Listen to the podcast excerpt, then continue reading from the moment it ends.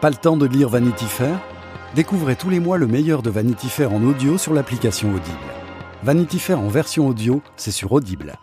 Téléchargez l'appli Audible et écoutez tous les mois le meilleur de Vanity Fair. Une expérience inédite. Vanity Fair à écouter tous les mois sur l'appli Audible. Téléchargez l'appli Audible et écoutez pendant un mois le meilleur de Vanity Fair.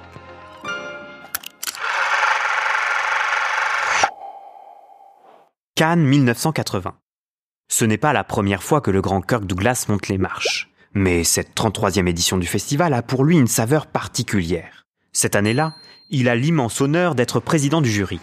Ce qu'il ne sait peut-être pas alors, c'est qu'un autre que lui devait être à cette place. Un certain Douglas Sirk.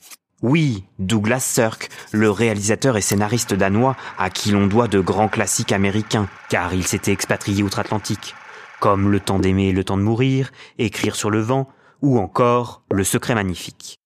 C'est lui, ce monument du cinéma que les organisateurs du festival avaient à l'origine choisi.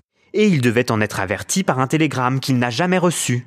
Bête erreur de frappe, transcription malencontreuse ou envoi précipité, le courrier est donc arrivé entre les mains de Douglas Kirk au lieu de Douglas Sirk. La faute, aussi idiote soit-elle, n'a été rejetée sur aucune tête en l'air de passage, et a, de toute manière, fait un heureux. Kirk Douglas a pris son rôle de président très à cœur, voulant absolument récompenser son favori, que le spectacle commence de Bob Fosse, alors que la plupart des autres membres du jury penchaient pour Kagemusha d'Akira Kurosawa. Pour éviter un vote qui aurait joué en sa défaveur, on dit que Kirk Douglas aurait faim d'être malade et se serait enfermé dans sa chambre. Mais ça, c'est une autre histoire.